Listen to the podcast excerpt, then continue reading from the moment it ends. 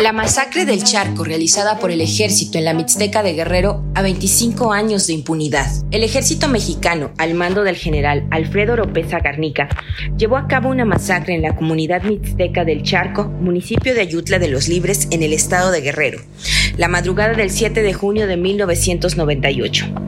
En ese lugar asesinaron a 11 personas, haciéndolo parecer como un enfrentamiento realizado exclusivamente contra guerrilleros. Además, hubo cinco heridos, entre ellos menores de edad y 22 detenidos.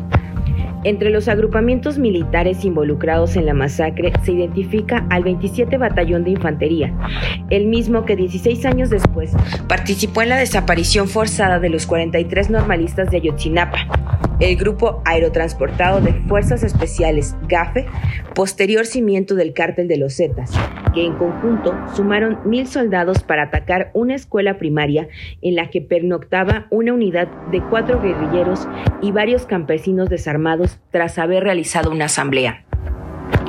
Un mes posterior a la masacre, el Ejército Revolucionario del Pueblo Insurgente, ERPI, mediante un comunicado afirmó, lo que ocurrió en el charco fue una masacre, una acción de exterminio, pretendiendo que sirviera de escarmiento a todo aquel que fuera guerrillero o que simpatizara con la guerrilla.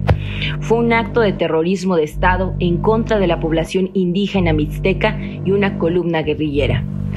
El 7 de junio de 1998, tras un largo tiroteo, el uso de granadas de fragmentación y morteros en esa escuela primaria, fueron asesinados siete campesinos y un estudiante de la UNAM que había hecho labores de alfabetización en la región.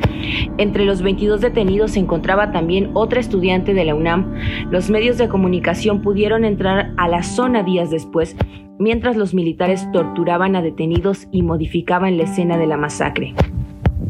El general Alfredo Oropesa Garnica, en 1971, se graduó en el curso de operaciones contra insurgentes de la Escuela de las Américas, cuando la sede aún estaba en Panamá, en la base del Comando Sur del Ejército de Estados Unidos.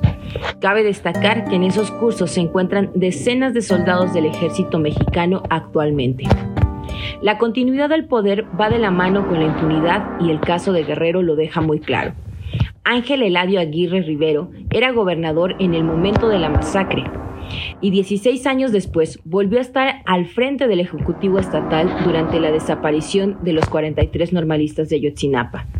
Al igual que la dinastía de los Figueroa, que realizaron masacres contra comunidades de la Sierra de Guerrero, políticos y militares siguen impunes.